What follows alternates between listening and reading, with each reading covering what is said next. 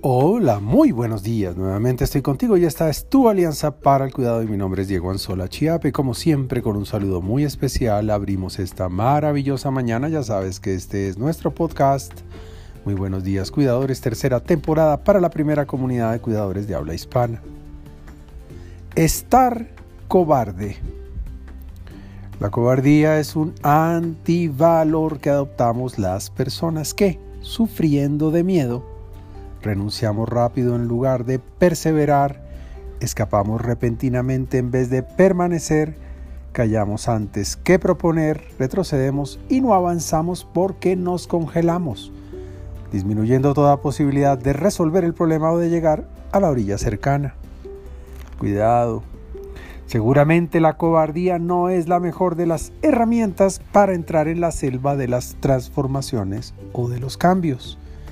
No es el arma adecuada para enfrentar ni la inseguridad ni lo incierto. No es la luz clara y brillante para encontrar la salida, tampoco es el mejor modelo para resolver tus problemas. Pero la cobardía tampoco es el mayor de los pecados.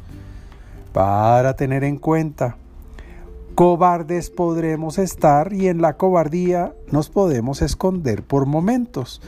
Pero no confundas ser cobarde con estarlo. La expresión que jamás permite el castellano es estar cobardes. Quizás solo permite estar acobardado. Mira que es diferente. Y lo confieso. Hay mañanas en las que me despierto cobarde, aunque por la tarde se me quita.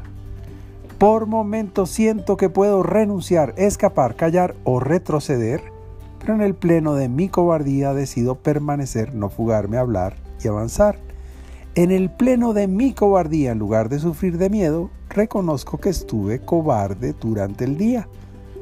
Lo que no resulta conveniente posiblemente es practicar con mucha frecuencia la posibilidad de sentirme en cobardía.